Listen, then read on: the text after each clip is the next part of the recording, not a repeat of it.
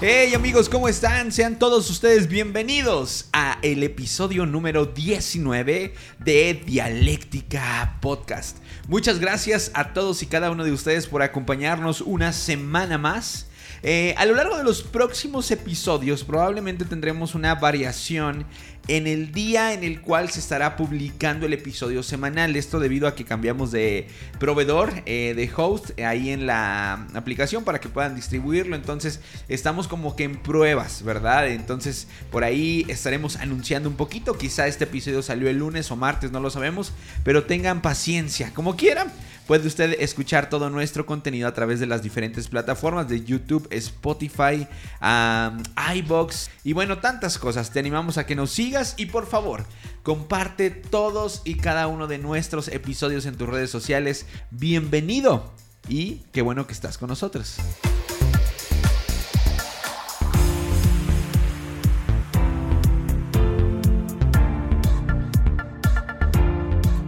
El día de hoy el tema está bastante bueno, bastante candente y estamos muy contentos de que estés con nosotros. Como cada semana vamos a saludar a, mi amigo Chris Carrión y cada uno de los que nos acompañan. ¿Cómo estás amigo? Hola, hola, hola a todos. Este, pues bien, aquí emocionado eh, de un episodio más y pidiendo la sabiduría de Dios para poder sobrellevarlo y pero contento. Gracias a todos los que nos escuchan, a los que nos siguen, a los que a los que están ahí al pendiente de, cada episodio. Se los agradecemos. Se la robé a Luis. Ánimo, amigo Luis Serna, ¿cómo estás? Eh, bien enojado porque Cristian me robó mi saludo, pero, pero bien listo para darle y este y venga. Listo Calixto. Listo Calixto. Hola carambola. De Saludo de Don. Saludo de Don. Amigo Artur Delgado, ¿cómo estás? Hola, hola, ¿qué tal? Contento de estar aquí con ustedes. Un episodio más emocionado porque creo que es un muy buen tema. Así que va a estar candente. Ánimo. Muy bien, bueno, pues gracias amigos. Eh, estamos haciendo casting para un nuevo integrante de Dialéctica Podcast. Estaremos anunciando las fechas y las ciudades. Las ciudades. Donde estaremos. Vamos a empezar por eh, Vancouver. Empezamos la semana que entra haciendo casting en Vancouver. Oigan, ¿alguna vez han visto los videos de la academia fallidos de los castings que, hacía la gente? Sí, pero son como, como en El Salvador, ¿no? El Perú, así como de esos lugares, ¿no? Son muy graciosos. Hay videos de risa que te dan como pena ajena. Sí, que los quitas. Sí. sí. Que dices, no, ya no quiero seguir viendo esto. Y que te da, esa, si alguna vez querías encontrar la definición de pena ajena, busca No, no solo encontrar la definición, experimentar la pena ajena, saber lo que se siente. Busca videos de la academia eh, casting fallidos en YouTube y va a ser muy gracioso. Y bueno, pues eh, en, esta, en este episodio me tomé el atrevimiento de poder robarle el puesto solamente por este episodio de las definiciones a mi amigo Luis Serna. Y buscando una definición más precisa acerca de lo que es el pecado, me encontré con lo siguiente. El pecado es la transgresión voluntaria y consciente de la ley divina.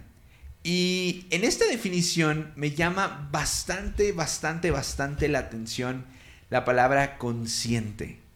¿Será que todos tenemos la capacidad de saber que estamos pecando o algunas personas no? Bueno, creo que todos tenemos la capacidad y posiblemente la vayamos perdiendo. Ok. Y llega un punto donde realmente eh, eh, hay personas que, que, no son conscientes del, del de que están haciendo mal o están pecando.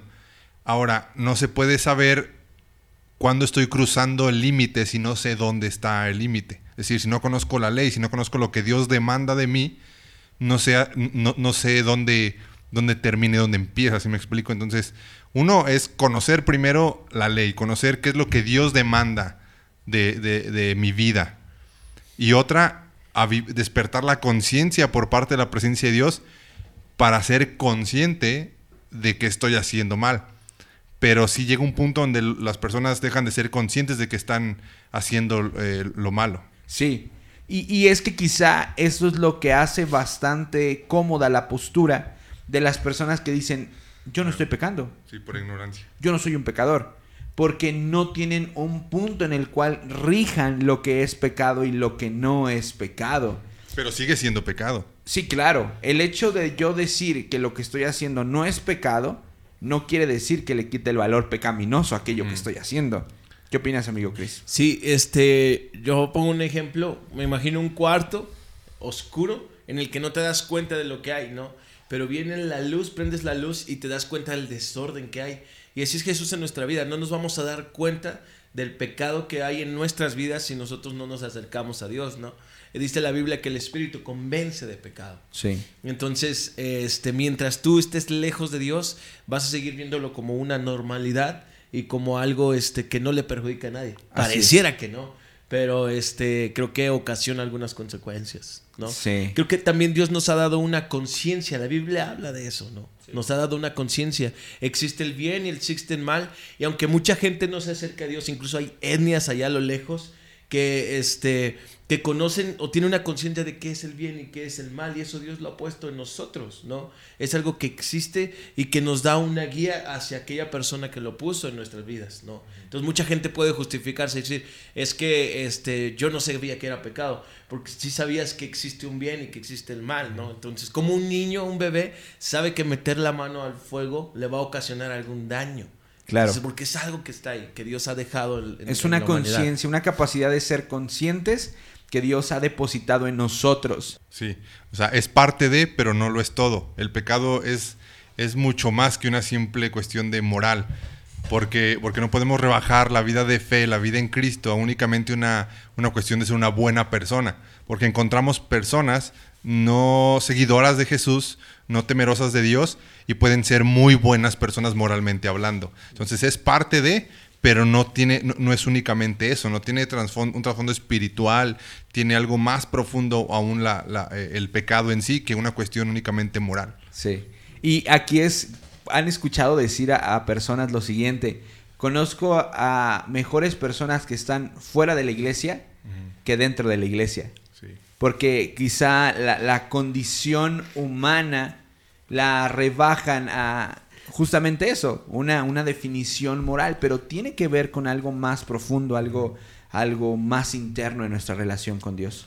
Sí, claro, claro. O sea, este, ¿por qué? Porque hay buenas personas, por, así decirlo. Bueno, porque hay una gracia natural sobre sus vidas. ¿no? O sea, eh, pero no significa que es una gracia redentora, una gracia salvadora. Entonces, eh, la iglesia, como un paréntesis, la iglesia no es un lugar de gente buena. La iglesia es un lugar de gente pecadora que han sido reconciliados con Cristo. Entonces, eh, cuando una persona no viene a la iglesia porque cree que es una buena persona, yo quiero animarte con esta idea de que no es suficiente, de que no estás recibiendo una gracia salvadora, estás caminando en una gracia natural, que, pero eso no te lleva a una relación con Dios. La Biblia habla de pecado, pero también en el Antiguo Testamento se habla de la iniquidad, ¿no? Y ahorita que Arthur decía esto se me vino a la memoria, ¿no? La, iniquidad y el pecado. Y, para hacer una comparación de estas dos palabras, ¿ves el, el, iceberg? Este está, en, está ahí. La punta del iceberg, lo que se ve, es el pecado. La iniquidad es lo que está en lo profundo. Y puede haber personas que dicen, yo no tengo la necesidad de ir a la iglesia porque no estoy cometiendo algún pecado y, no muestra la vulnerabilidad, pero en lo profundo de su corazón está viendo algo llamado iniquidad, ¿no? Que va por encima de muchas cosas. Entonces puede que, como decía Arthur, bien, venimos a la iglesia porque necesitamos de Dios que nos siga transformando, ¿no? Es un proceso. Entonces tal vez diga la gente, yo no estoy pecando, pero en su corazón hay iniquidad. Hermano, un sinónimo de iniquidad, de la palabra iniquidad. Un sinónimo de iniquidad, maldad. Ok. ¿Tienes otro? ¿Cómo podríamos, ¿Cómo podríamos ejemplificar? Maldad o perversidad también puede ser. Motivación hace rato Motivación mala. Sí. Exacto. O sea, deseo malo. Sí. Ahora, el pecado es práctica. Es algo que se practica, ¿no? La iniquidad es lo que está en lo profundo. Por ejemplo, un alcohólico está practicando pecado al embriagarse y causa consecuencias, emborracharse. Pero la iniquidad es lo que hay detrás de embriagarse, ¿no? Una raíz de amargura, una raíz de odio una raíz de buscar la satisfacción en el alcohol y no en Dios. Entonces, es, ah, no sé si... Se- se- ¿Será que eso se conecta con la idea de Jesús cuando dijo que el asesinar a alguien eh, está, la, está la mis- al mismo nivel que pensar en asesinarlo? Wow. O que en maldecir a una persona, ¿no? Porque está hablando quizá de eso, de lo profundo del corazón, no tanto ya la acción en sí, sino lo que lo, lo- lo motiva, ¿no? El que asesina a alguien y lleva el asesinato a cabo, como el que lo piensa, ya en su corazón se gestó la misma, la misma esencia. Sí. Ahora se me ocurre otro ejemplo. Este, un árbol. Tú ves el árbol por fuera, pero por dentro hay raíces. Y esas raíces sustentan el árbol que está en lo exterior. La iniquidad sustenta el pecado. ¿no? Sí. Entonces, por eso la palabra de Dios dice que es viva y eficaz y más cortante que una espada de doble filo. Dice que penetra hasta partir el alma. O sea, hasta lo profundo. Porque el pecado viene de una raíz profunda. ¿Sí? No es algo muy superficial. A veces lo, lo vemos como algo muy superficial, ¿no? Y puedo estar yo, no ser un alcohólico, no ser un drogadicto, Ajá. alguien que golpea a mi esposa, no sé muchas cosas. Pero dentro tal vez pueda haber unas raíces de pecado. Tengo un poquito de complicación con este término. Te explico por qué, amigo. Porque, ah, por ejemplo, si dentro de mi corazón surge una motivación por robar a alguien, pero no llevo a cabo el robo, No practicas el robo. ¿es una iniquidad? Sí. Sí, bueno. Pero no es la iniquidad Es y que la no, tentación. no lo llevaste, no lo llevaste al, al- al hecho, pero lo pensaste y es lo que explica Jesús. Exacto. Dice, el simple hecho de pensarlo, como codiciar a, la- a- a una mujer. El, adul- el adúltero, el que lleva el acto del adulterio, est- e- está tan, es tan pecador como el que únicamente lo piensa. Dice, si lo deseaste en tu mente, ya, ya has pecado. ¿Cómo separas la iniquidad de la tentación? ¿Cómo la distingues, sería? Sí, porque para mí la tentación muchas veces, ayúdenme si estoy La mal. tentación es externa, la iniquidad es interna. Sí. La tentación viene de afuera a provocar. La iniquidad nace en el corazón de la persona. Exacto. Claro. La tentación está puesta frente a ti. La iniquidad no, no está. No, está en lo Ah, profundo. Ahora, acá, acá hay un asunto bien, bien importante. La tentación puede llegar a tocar la puerta de tu cabeza, de tu mente, de tus pensamientos. Pero tú decides pecar o no pecar, llevarlo a la acción o no, o no a la acción. Ahora, aquí también, antes de eso, hay algo bien importante. En tu mente, en tus pensamientos, dice la palabra de Dios que llevemos cautivo todo pensamiento, o sea, torcido, llevarlo a la obediencia a Cristo. Sí. Sí. Ahí es donde tu, tu- tu pensamiento, tu mente la pones en, el- en un ejercicio espiritual. Sí. Este, nosotros al dejarnos guiar por la tentación y caer en el pecado no estamos dando donde Dios quiere que demos. Entonces Él busca dar que, que- que vayamos por esa puerta que Él nos da para no caer en el pecado y dar en el punto correcto. Ahora, la iniquidad venimos cargando con ella, o sea, la iniquidad desde que Adán y Eva pecaron, o sea, nosotros venimos cargando con iniquidad. En nos- la- l- aquí el asunto es, ¿qué es lo que vamos a practicar en nuestra vida? Exacto. Tenemos la oportunidad de practicar pecado por causa de iniquidad, pero tenemos la oportunidad en Cristo Jesús de practicar santidad por causa de su obra en nuestras vidas. Su favor de la gracia. Hablemos un poco acerca de, del origen del, del pecado, de cómo es que, que surge el, el pecado en la humanidad. Muchas personas tienen eh, broncas con esta idea de, de- de creer y pensar, decir, bueno, ¿por qué me cargan a mí el muerto? ¿Verdad? Si, si yo ni fui ni Adán ni me llamo Eva, ¿por qué yo tengo que cargar con esas consecuencias a final de cuentas que un hombre y una mujer hi- hicieron y por qué ahora dicen que hay una naturaleza pecaminosa en mí. A- Adán y Eva representaban al hombre y pienso este, que cualquier hombre en esa posición hubiera fallado de la misma manera. Ahora, este, un ejemplo claro es un equipo de fútbol, los que juegan en la cancha. Si gana o pierde el equipo de fútbol, pierden los de la banca, pierden los aficionados, pierden las personas que colectivamente le van a este equipo, ¿no? Entonces, en representación de esto, eh, ellos representaban al hombre y fallaron y hay una consecuencia de, ¿no? La desobediencia a Dios. Claro, claro. Y, y- y también lo que comentábamos hace un momento. El día de hoy, o sea, el ser humano sigue pecando. Y lo que nosotros hacemos el día de hoy confirma lo que hizo Adán un día. O sea, recibimos el, el engaño o pecamos deliberadamente. O sea, eso, o sea, deliberadamente, o sea, lo hacemos al rede. O sea, pecamos porque quisimos. ¿Sí? Y, y, y, y uno dice, ¿desde cuándo se nota?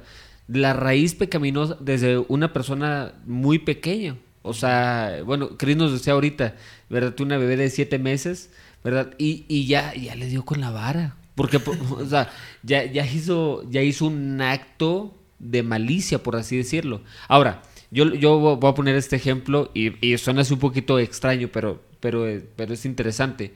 Si tú haces enojar, yo he hecho, porque me ha sucedido, yo he hecho enojar a niños de tres años. Los he hecho enojar mucho. ¿verdad? Porque algo que hice no les gustó cómo jugué o cómo, cómo, ¿verdad?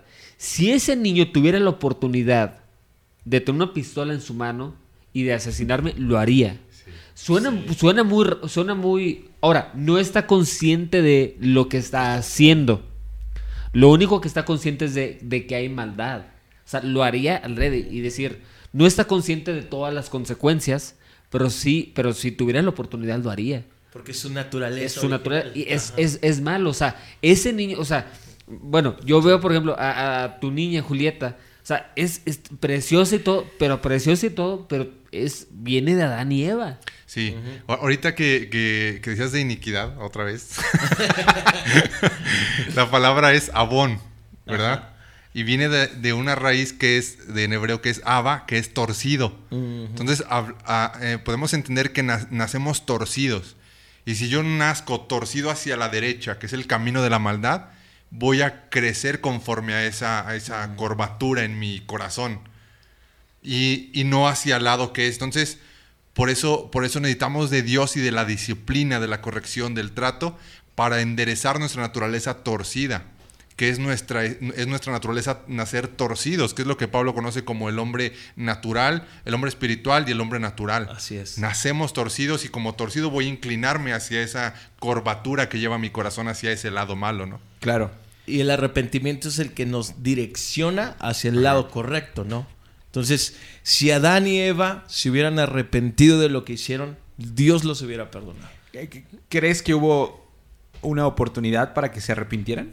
Claro, cuando Claro. Dios les pregunta, ¿no? Les pregunta a Adán y Eva, ¿qué han hecho? Ah, obviamente Dios sabía lo que habían hecho, pero Adán y Eva responden de una manera, ya habían desobedecido, una, se avergüenzan y se esconden, otra, le mienten a Dios, ¿no? Entonces eh, Dios le da esa oportunidad para que ellos puedan responder, es una pregunta retórica, ¿no? En la que, sí Señor, hicimos esto, perdónanos.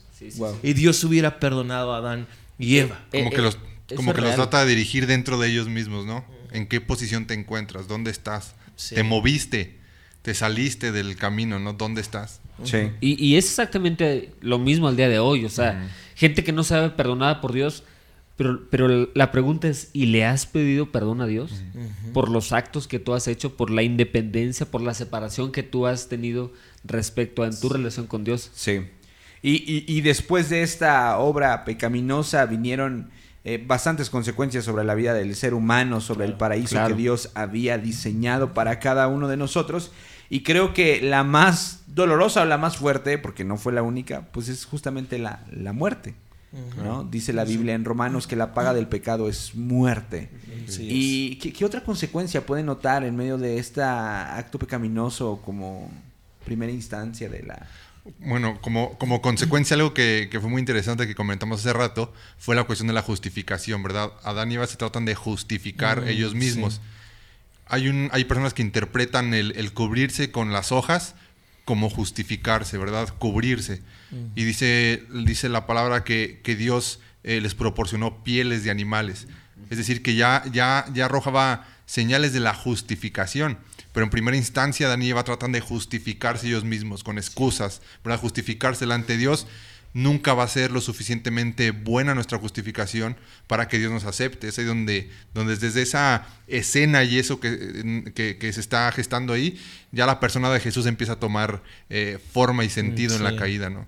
Así es. Y ahora la justificación es lo que Jesús hizo. Tomó nuestro lugar, sí, tomó nuestro lugar que merecíamos frente a un juez, ¿no? Y, y que sea que fuera derramada la ira de Dios, pero a causa de Jesucristo somos perdonados. Claro. Y ahora Dios nos ve a través de su Hijo Jesús. Y esa es la justificación. Porque las- la, la- la piel del animal que Dios les proporciona eh, eh, puede ser una cristofanía, ¿no? O sea, estaba cubriendo la maldad de, de Adán y Eva. Estaba cubriendo Buenísimo. y justificando. Entonces ya, ya Dios no estaba viendo su, su maldad, sino estaba viendo la piel del animal que él mismo proporcionó, él mismo Así pone el medio de la Sí. reconciliación, ¿no? Así es. Fíjate lo que dice Romanos capítulo 5, verso 12. El primer pecado en el mundo fue la desobediencia de Adán. Pero ojo, dice el primer pecado, no es el único, sino que habría muchos más, obviamente, muchos más pecados por muchas más personas. Dice, así en castigo por el pecado apareció la muerte en el mundo. Y como todos hemos pecado, todos tenemos que morir. O sea, esa es una consecuencia con la cual vivimos. Ahora, haciendo un paréntesis, no es el tema de lo que están comentando ahorita de la justificación. Se me, se- me viene a la mente, recuerdo, qué va a suceder el día que yo muera en Cristo Jesús. Tú mueres, ¿verdad? Y, ¿verdad? Cuando ya estés de- en el juicio, ¿verdad? Una de dos, o estás vestido o estás bajo tu propia humanidad, o estás vestido o está Jesús en tu lugar. Buenísimo. O te vas a tratar de llegar a justificar, porque es lo que muchos van a, va a suceder el día del juicio. Ajá, ajá. Van a- vas a llegar y, ay, es verdad, había un rey, había un, había un Dios, existía sí. Jesús realmente. Sí, sí, sí. Eh, Es que nadie me explicó bien, es, es que y viene la, justific- la Claro, propia claro. justificación. Sí, sí, sí. Y ahí hasta, el- dice la Biblia, hasta el diablo se va a inclinar. O Sí. sea, Y, y las personas preguntan, es que Dios no hizo nada, ¿no? Piensan que Dios se quedó de brazos cruzados, pero a través de la historia, ¿qué no ha hecho Dios, ¿no? Por el ser humano. Tan así que merecíamos la muerte a causa del pecado y prohibió la puerta a la eternidad. Sí. O sea, y sigue diciendo, arrepiéntanse, arrepiéntanse para que puedan tener una vida eterna. O sea, Dios nunca se ha quedado de brazos No. cruzados. Al contrario, ¿no? Ha hecho más. La, la frase que, que decías, Melis, ¿no? Este, el ofensor Sí, proporciona, ¿no? Da- Da el paso para da la el paso. reconciliación. El ofendido, el ofendido. ofendido, El ofendido, perdón. da el paso para la reconciliación. para la reconciliación. Y Dios siempre ha buscado reconciliar al ser Sí. humano. Y entonces Dios no solamente se quedó pecaste a Dios, haz tu vida. No, di- buscó alternativas para poder guiar al hombre, para poder darle una mejor vida. ¿no? Sí. Y dice que Cristo ha venido para darnos vida y vida en abundancia. Dios no se quedó con los brazos cruzados. Es increíble. Buenísimo, sí. Me emociona. Ahora está, está genial. Una de las batallas más fuertes y creo que la batalla más importante que el ser humano lidia es justamente con la de desprenderse de esa naturaleza pecaminosa.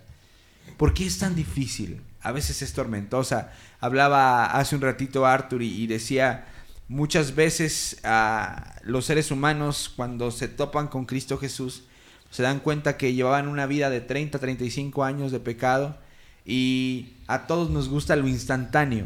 Y a ese tipo de personas les gustaría que esos 35 años de pecado fueran solucionados en una, dos o tres semanas o con una oración, ¿verdad?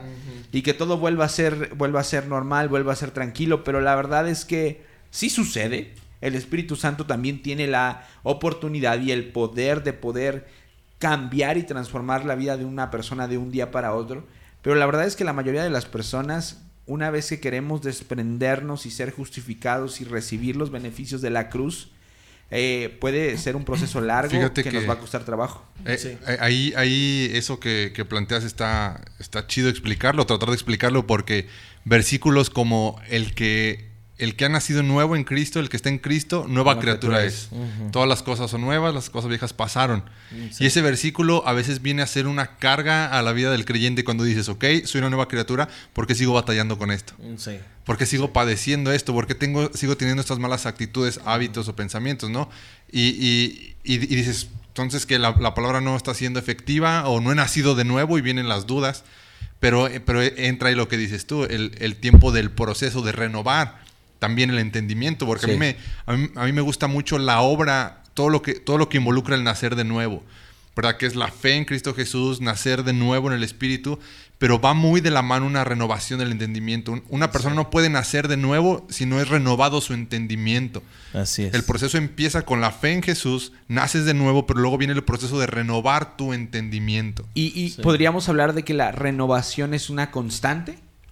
De la mente sí. Un proceso continuo, ¿no? De la mente sí, del espíritu creo que es como algo Algo, que estaba muerto y que vuelve, que vive. Ajá, en ese momento. Pero la renovación de la mente creo que es algo que, se está, está constante, constante. Sí, Juan, primera carta de Juan 1.9 dice, si confesamos nuestros pecados, Dios es fiel y justo para perdonarnos, ¿no? Ahí cumple su efecto la, la, la, crucifixión de Cristo Jesús, ¿no? El perdón de los pecados. Pero me gusta lo que viene después y dice, y nos limpia de toda maldad un proceso continuo en la que vamos apegados al Espíritu Santo y Él nos va transformando, ¿no? Nos va, nos va quitando cosas malas, nos va este, poniendo frutos buenos que provienen de Él, como el amor, el gozo y todas estas cosas. Pero es un proceso. El, reto sería también mantenernos limpios. Exacto, exacto. O sea, una constante, mantenerte limpio, ¿verdad? Y cuando te manchas, ir de nuevo a la limpieza de, Jesús. Cuando te manches de una forma involuntaria de una forma que, no, planeaste llegar a ese punto de, mancharte de la limpieza que recibiste en Cristo, sino el reto también creo que es mantenerse, mantenerse limpio, ¿no? Así es. Y me ha tocado también conocer a personas que se sienten decepcionadas y renuncian. O sea, que dicen, no, la neta, esto no es para mí. O sea, esto no es para mí, yo no voy a poder alcanzar esa, esa virtud que Dios espera de mí y, y renuncian.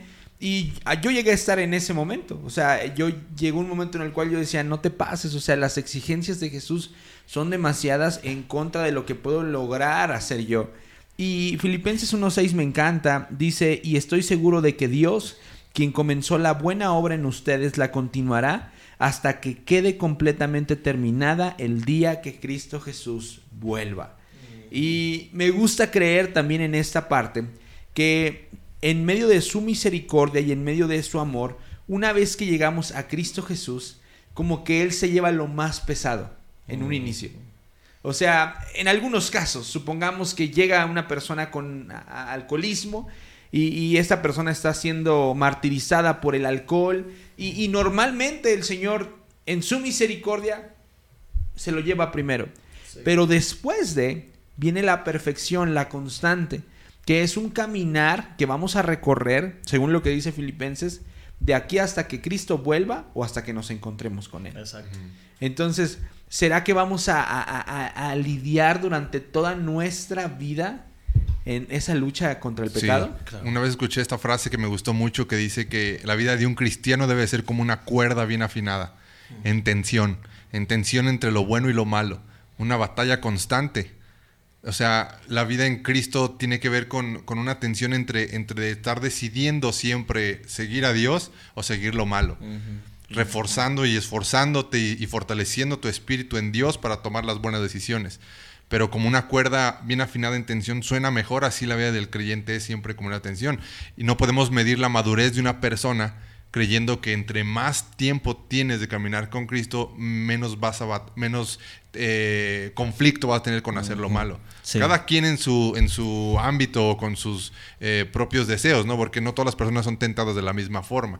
Pero siempre existe como esa, esa, esa lucha, ¿no? Y, ha habido en, la iglesia personas que se han desanimado porque han tropezado, ¿no? Han caído, han caído han cedido a la tentación y han pecado, pero hay una diferenciación bien grande entre pecar deliberadamente y tropezar. Hebreos lo explica de una manera increíble, ¿no? Y este tropezar es, voy en mi caminar con Cristo, ¿sí? Y, tropiezo, ¿no? Pero como lo decía Luis, la cuerda tiene la capacidad de volverse a afinar, ¿no? Y ese es el trabajo de Dios en nuestra vida. Él vuelve a afinarnos. Tal vez te has desanimado porque has fallado y eso te ha dolido. Eso significa que Dios sigue estando ahí y que Dios busca poder sanar, busca poder restaurar. Pero alguien que peca deliberadamente es alguien que está lejos de Dios que no se da cuenta de las consecuencias. y, que, rechaza la verdad. Exacto. Eso también es, peligroso, ¿no? Rechazar la verdad. Y la Biblia dice, si 70 veces cae el justo, 70 veces Dios lo levanta. Ahora, no somos justos por nuestras propias fuerzas, somos justos por Cristo Jesús. Sí, somos Entonces, eso, eso ya es una ventaja bien grande en nuestra vida que por medio de Cristo nosotros no hicimos nada, Él lo hizo todo, somos llamados justos por, a través de Cristo Jesús. Y si somos llamados justos, Dios tiene el amor para poder levantarnos a través de Cristo, no nuestras fuerzas, pero sí a través de Cristo Jesús. Ahora, eh, no sé si ustedes se han dado cuenta, creo que sí, eh, que la palabra vencedores se menciona mucho en la Biblia. Y una de las, de las eh, de los versículos que más clarifica esta idea, en lo personal, es Apocalipsis 2.7. Dice, el que tiene oído, oiga lo que el Espíritu dice a las iglesias. Al vencedor le daré de comer del árbol de la vida que está en el paraíso de Dios. Al vencedor. Y creo que justamente esa es la actitud que Dios desea ver en ti y en mí una vez que estemos frente a Él, que nos topemos con Él, ya sea porque Él haya regresado o porque nosotros hayamos ido hacia Él, como un vencedor. Y un vencedor a, a, mí me gusta ejemplificarlo de la siguiente manera, una persona que constantemente se está esforzando contra una lucha que está en su contra. Entonces, mucho ánimo, animarte a que tengas, estés en el entendido de que esta es una lucha constante que tú y yo vamos a llevar a lo largo de nuestra vida. Ahora, ¿qué piensan? ¿Todos los pecados son iguales? ¿O hay un grado distinto de pecados? Hay algunos, por ejemplo, la Iglesia Católica, ¿verdad? Tiene esta diferencia entre pecados mortales, pecados veniales, pecados menores, eh, los siete pecados capitales. Y entonces muchas veces las personas dicen, ¿será que hay un grado de pecado diferente? ¿Qué piensan acerca de eso? Yo creo que el ponerle un grado al pecado significa que también Dios tiene un grado de perdón. Y creo que este... Eh, no podemos minimizar el perdón de Dios, ¿no? Entonces el perdón de Dios este, es para todo y cualquier cosa, ¿no? A veces creo que ese es el error del ser humano el ponerle este valor a las cosas, este, esta persona es más hermosa que esta, y esa consecuencia del pecado y del, velo que tenemos en nuestros ojos, y le ponemos valor, ¿no? Ah, este hombre robó cinco pesos, pero este hombre se metió con otra mujer, ah, este pecado está más fuerte, y no es cierto, los dos son pecados, y la gracia de Dios perdona cualquier pecado, y creo que ese ha sido el error, porque mucha gente ha pensado, que por lo que ha hecho Dios no lo puede perdonar. Dios no tiene la capacidad para perdonar ese hecho porque hay un límite. Es que este es el pecado más fuerte. Entonces eso significa que Dios no tiene el, carácter o, la, o el suficiente perdón para, para hacerlo. Es una cuestión de conciencia, ¿no? Como cuando Jesús le dice a, en, la casa del fariseo que la mujer llega y derrama el perfume, ¿no? Y dice, al que más se le perdona, más ama. Mm. Entonces mi amor está condicionado, mi respuesta a Dios está condicionada dependiendo qué tanto fue mi maldad. Yo creo que es una clara conciencia de qué tanto, más bien, más, e, es qué tan consciente soy de que Dios me ha perdonado. Sea pequeño, sea grande, cualquier falta delante de Dios, recibir el perdón debe ser igual para el homicida que para el mentiroso. El ser consciente de que ofendí a Dios y me ha perdonado, eso es lo que me lleva a, eso, ¿no? Sí, ahora, aquí, aquí hay un detalle bien interesante. Cuando sabes que, que, acaba de comentar algo Luis, cuando te sabes sumamente perdonado, te sabes sumamente amado por Dios. Y es bien difícil que, o sea, cuando eres perdonado por Dios, te vence por dentro, te vence. O sea, el perdón de Dios real te, te, te constriñe, o sea, te, te, deshace por dentro, ¿sí? Y difícilmente vuelves a caer en una práctica y en una vida pecaminosa, ¿sí? No que no vuelvas a pecar, Estoy hablando de que no vuelves a vivir la práctica. De la misma manera. De la misma manera, exactamente. O sea, aquella mujer que arrastraron los fariseos y que la arrojaron delante de Jesús, que Jesús ni siquiera la volteó a ver por el respeto que él le tenía, ¿verdad? Y este y, y por la dignidad que Jesús le iba a dar. Y los fariseos le dicen, este, la ley de Moisés o sea, no, no era cualquier ley. La ley de Moisés dice que a mujeres como esas las tenemos que apedrear. Más tú que dices, claro, lo estaban probando a él. A ver qué, iba a decir. Sí, porque la ley decía que tenían que apedrear a los dos. al hombre y a la mujer. Sí, claro. Y, Jesús no les prohíbe apedrearla. No se los prohíbe. No, les, suelta otra. Él, él dice, ok, apedreanla. El que esté libre de pecado, el que no haya transgredido la ley, aviéntela. Aviéntela, pero o sea, yo les permito, o sea, la ley es buena, lo que me están diciendo de la ley es buena, hay que cumplirla. Pero de, ¿quién de ustedes no, no la ha sobrepasado? Aquel lance la piedra, o sea, si le estaba permitiendo cumplir la ley. y uno a uno se fueron yendo, se fueron yendo, hasta que ella voltea y se da cuenta, no hay nadie. Sí. Ni nadie, o sea, y él mismo dice, ni yo te condeno, o sea, entonces el punto es este, la pregunta es, esa mujer, ¿qué, qué, qué habrá sucedido después de esto?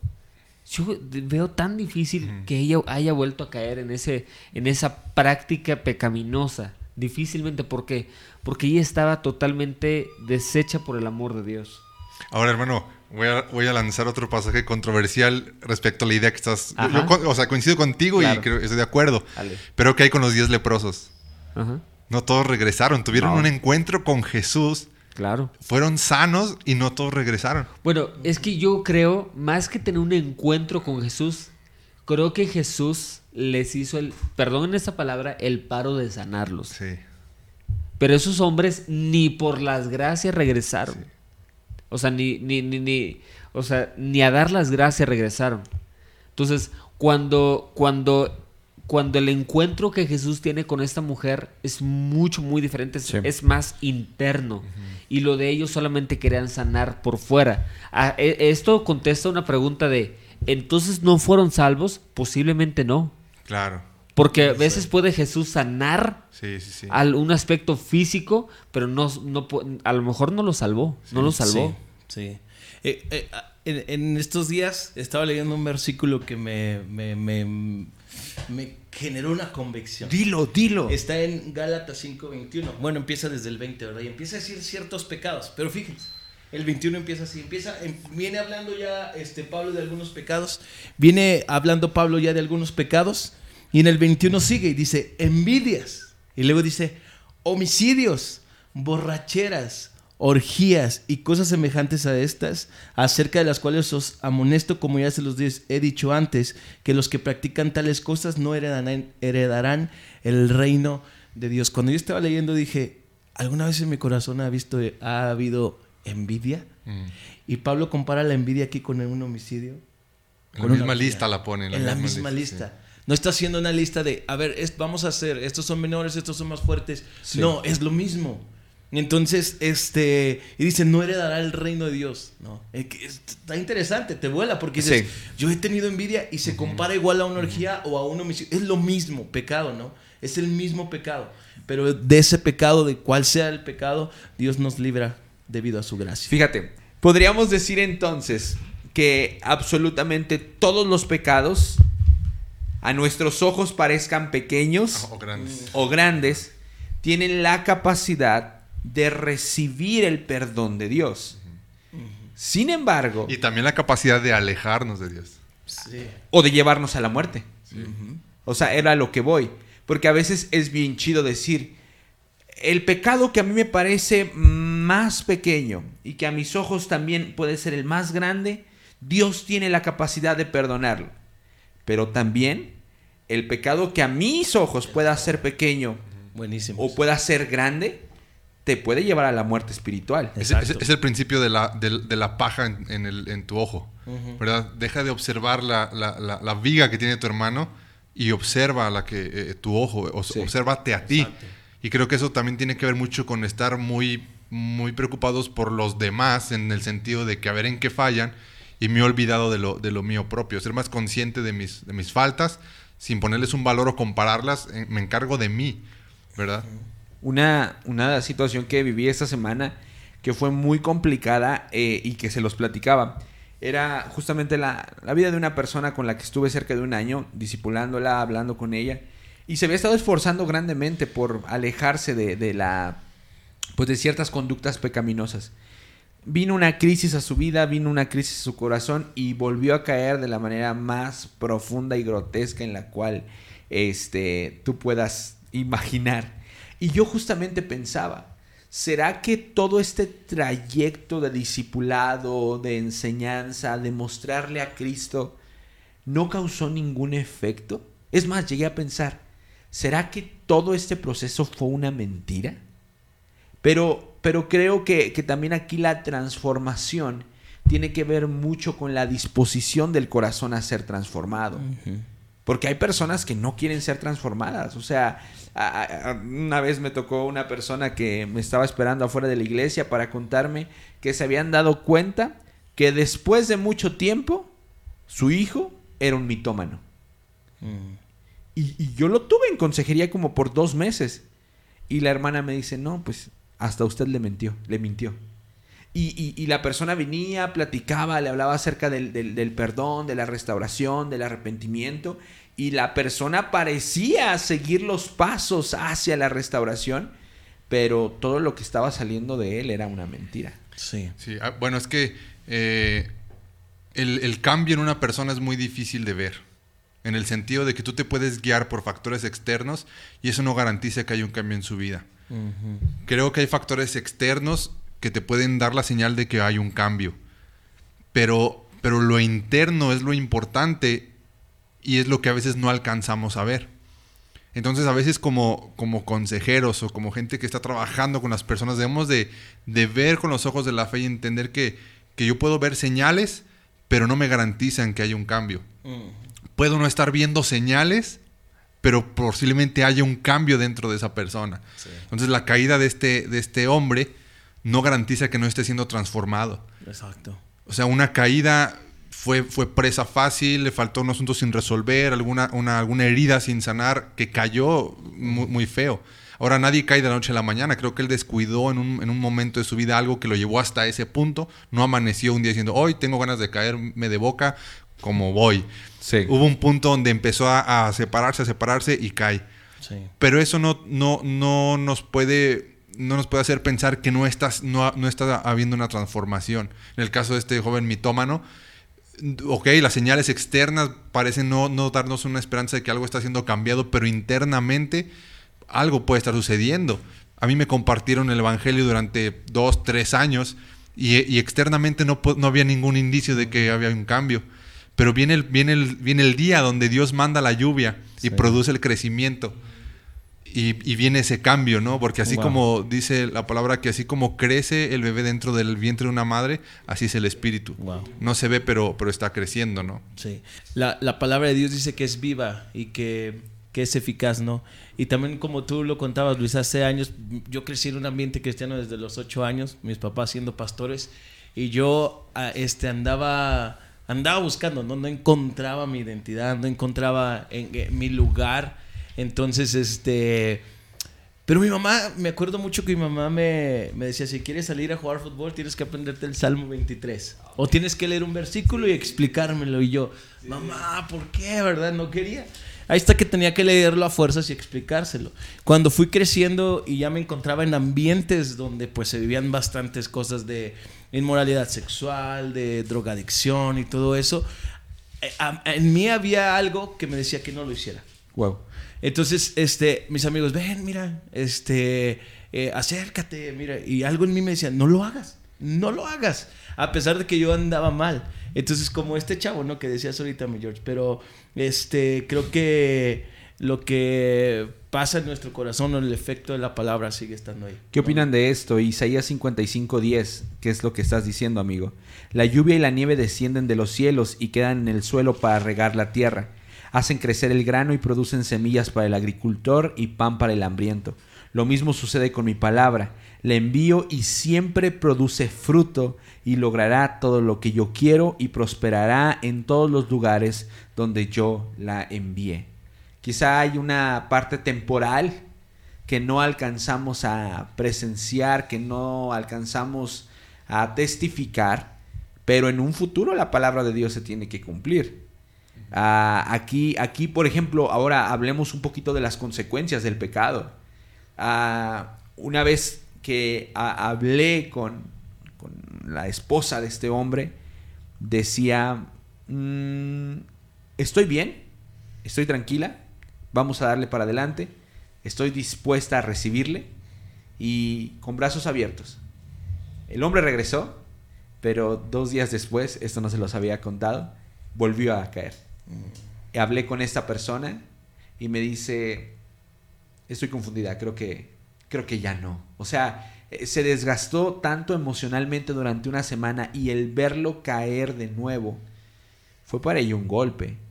Y yo pensaba, yo estoy seguro que va a regresar él, que él va a volver, y ya regresó. Pero probablemente las consecuencias de su pecado, humanamente, con su esposa, sus hijos, vayan a tener que pagar un alto precio y hablemos un poco de eso. Ah, claro, es que Recuperar la confianza. o sea. O a lo mejor va a ni, costar. o a lo mejor ni siquiera le dan la oportunidad para recobrar la confianza. Claro. Es que, es que el, el- el perdón de Dios o de la persona no nos libra de las consecuencias. O sea, hay consecuencias que hay que seguir eh, trabajando en la restauración. Se otorga el perdón, ¿verdad? De parte de Dios. Dios lo, lo ha perdonado a este hombre. Si él se arrepiente, él pide perdón. Pero no lo libra de las consecuencias, de la de confianza que destruyó, de, de las heridas que causó. Entonces hay que entender eso. También creo que es importante atender las heridas del alma para ser libre de los pecados que tienen su entrada a través de la herida. Eh, hace poquito le- leí sobre esto y, y me gustó mucho cómo un escritor traduce la, la historia del endemoniado gadareno. Dice que cuando le preguntan cómo se llama, dice que él dice que se llamaba Legión, ¿verdad? Y este escritor dice que estudiando la historia de Gadar, dice que fue una- un, un- un lugar muy asediado, muy, muy eh, atacado por el Imperio Romano. Y que cada vez que llegaba el Imperio Romano llegaban gritando que eran la Legión de Roma. Entonces dice, ponte a pensar un poquito en este endemoniado gadareno siendo un niño, viviendo en la región de Gadar, escuchando, viene la Legión, y llegando a ver el- la multitud de soldados romanos a, a violar, matar, destruir su, al- su comunidad, su aldea, y quizás su madre, su hermana, su padre fueron abusados o torturados, asesinados por legión. Esas heridas en el alma de esta persona abrieron la puerta para los demonios que estuvieron atormentando su vida. Y Ahora, de manera involuntaria. de manera involuntaria, claro. Pero el punto que voy es que hay, hay cosas que, que tenemos que empezar a resolver después de recibir el perdón de Dios. Hay heridas que tenemos que sanar después de recibir el perdón de Dios, para no cometer los mismos pecados, porque, porque viene la frustración. Si Dios ya me perdonó, si ya entiendo que está, esto está mal, ¿por qué lo sigo haciendo? ¿Por qué lo sigo haciendo? ¿Por qué? Porque mi voluntad está siendo presa de, esta, de este asunto sin resolver, si este, si, de esta herida sin sanar, y ya pierdo yo el control de mi vida. En la cuestión, en el caso específico del adicto, pierde la voluntad. Pierde la voluntad y yo como exadicto lo viví, entiendes, esto está mal, no puedo seguir haciendo esto. Ya le hice daño a mi familia, ya esto, ¿por qué lo sigo haciendo? Si yo ayer juré y prometí que no lo iba a hacer y vi las lágrimas de mi madre y dije, no lo voy a volver a hacer y ahora veme aquí otra vez. He perdido la voluntad, he perdido el, el control. Y hay una herida en mi corazón que está abriendo la entrada a- al- a- a- al, al demonio, ¿verdad? A estas cosas para someter mi vida y pierdo la voluntad. Soy, ahora soy esclavo de, esta situación. Claro, claro, claro. Ahora, ya que estamos en esta profundidad, eh, es bien importante comprender lo siguiente. Cuando uno viene a Cristo, o sea, y uno rinde su vida a Cristo, Él te perdona, Dios te perdona, eh, Dios te ama y, y te da una nueva vida a través de Cristo Jesús. Y es maravilloso y todo esto. Pero es bien importante entender, tu espíritu nace de nuevo, pero tu mente no nace de nuevo. O sea, tu mente tiene que ser, dice Hebreos, entrenada en caminos de justicia. O sea, o sea no, no es así como que mágicamente, eso Sí. es a lo que voy. No es que mágicamente, ay, ya quieres todo lo bueno. O sea, tan- vas a seguir luchando. Vas a seguir luchando. No hay varita mágica espiritual. Tu, tu espíritu ya, o sea, naciste de nuevo, creíste en Cristo. Él te acepta, Él te reconcilia, ¿verdad? Consigo mismo. Pero tienes que ser entrenado en caminos de justicia. ¿verdad? ¿Para qué? Para que día a día, ¿verdad? Su, tu mente se vayan renovando y luego llegas a un punto lo cual llamamos madurez, madurez espiritual. Y es aquellas personas que realmente no es que no pequen, sino que realmente, o sea, ni, ni- ni que vivan libre del pecado, pero, pero sí son personas altamente maduras, lo cual es el pecado ya no es ya no es algo normal en su Sí. vida, ya no es un factor normal. Como, es como si el entrenamiento produciera un fruto. Claro. O sea, empiezas a fortalecer, como en el gimnasio, Claro. ciertos músculos que te empiezan a acostumbrar a una manera de vivir. Sí, claro, claro, claro. O sea, un, un deportista de alto rendimiento, ¿verdad? Lo ves el día de hoy, ¿verdad? Y, y con un cuerpazo y una autoimagen, ¿verdad? No hace absolutamente nada durante 15 días de ejercicio Sí. y se le nota exactamente Es, lo mismo. es- es cuando Pablo le dice a Timoteo, ejercítate para la piedad. Así ejercítate es. para hacer lo bueno, se puede traducir piedad. Así es. Ejercítate para hacer lo bueno. Y la palabra ejercítate en el griego es una palabra que utilizamos nosotros para sacar la palabra gimnasio. Entonces es, es ejercitarse en, en- en eso, ¿no? Qué importante es la constancia en nuestra vida. Así es. O sea, qué importante es ser constantes para con Dios. Ah, ¿Alguna algún punto ya para finalizar y aterrizar acerca de, de- de- de una, una cuestión clave que ustedes pudieran recomendar para poder luchar de manera precisa contra, contra el pecado, con esta naturaleza pecaminosa y que cada vez pueda eh, desprenderse o dejar de gobernarnos. Por ejemplo, el apóstol Pablo también decía, dice, todos los días lucho y pongo mi cuerpo en servidumbre. O sea, eso es lo ejercito en la piedad, lo ejercito en la fe del Hijo de Dios. O sea, no se te va a dar de manera natural. Hay veces que En el proceso vas a tropezar. en el, en el, en el proceso vas a tropezar. Sí, pero pues que a veces ciertos Claro. tropiezos, ¿verdad? No, no, no, no es que sean permitidos, simplemente es algo normal, ¿sí? Porque, porque, o sea, es la inclinación pecaminosa, así es. Tú vas a- caminando, pero tienes la inclinación. Como la gravedad. Así es. Los niños cuando empiezan a caminar tropiezan antes de, de Sí. poder caminar erguidos bien, ¿no? Así es. Pero ejercítate, ejercítate, Sí. pon tu cuerpo y, y- y, este y obviamente muchas otras cosas, ¿verdad? Haz vida de iglesia, comunidad, amigos que amen a Cristo, o sea, que te ayuden. ¿verdad? Porque en el caso de la persona que mencionas, ¿verdad? Si, si Dios, lo- obviamente Dios lo perdona, pero si su esposa lo perdona y quiere aparte una restauración, ¿verdad? Él tendrá que ¿verdad? Aparte, como matrimonio necesitan más ayuda, ¿verdad? Mayo- este, amistades que aman a Cristo y ayuda en su matrimonio, o sea, este, to- todo lo que pueda fortalecer su vida matrimonial. Ahora, no hay una receta. Pues sí, hay un manual sí de hay- escritura. Sí hay como una... Sí, como sí, un sí, sí. O sea, sí hay un procedimiento. Pero creo que el procedimiento y el proceso se va dando de manera individual, conforme a tus luchas, conforme a tus vivencias. Lo que hemos hablado muchas veces. No puedes cortar eh, con el, el mismo cuchillo a todos y decir tienes que hacer este paso A, B o C. Lo ideal sería invitar a las personas a que se ejerciten Ajá. y que a través de ese ejercicio el Señor se vaya, le vaya instruyendo para poder salir. Y la iglesia es el uno de los mejores lugares. Sí. Uno de los, una de las cosas que, que- que necesitamos hacer es empezar a llenar nuestra mente de verdades. No, yo estoy destinado a vivir de esta manera. Mentira. Yo, yo voy a vivir así siempre. Yo soy un alcohólico. Mentira. Dios no me va a perdonar. Mentira. No hay, no hay otra forma de vida. Mentira. Me explico. Tenemos que empezar a sacar las mentiras de nuestra cabeza porque nuestros pensamientos se convierten en, en actos. La, la- la epístola de Santiago dice, ¿dónde provienen eh, sus malos deseos? Del corazón. Mis pensamientos, si no los cuido, Sí. se generan, se convierten en acciones. Y si no soy lleno de la verdad y empiezo a, primero a discernir qué es mentira y qué es verdad, para ser lleno de la verdad y que mis pensamientos no se conviertan en malas acciones. Por eso la renovación del creyente se repite muchas veces la renovación mental, el cambio de pensamiento. Bueno, yo quiero terminar diciendo esto. Eh, en, en Gálatas 5:16 dice, digo pues, andad en el espíritu. La palabra andad en el griego es que es caminar. Y lleva un esfuerzo, como bien lo decía, ¿no?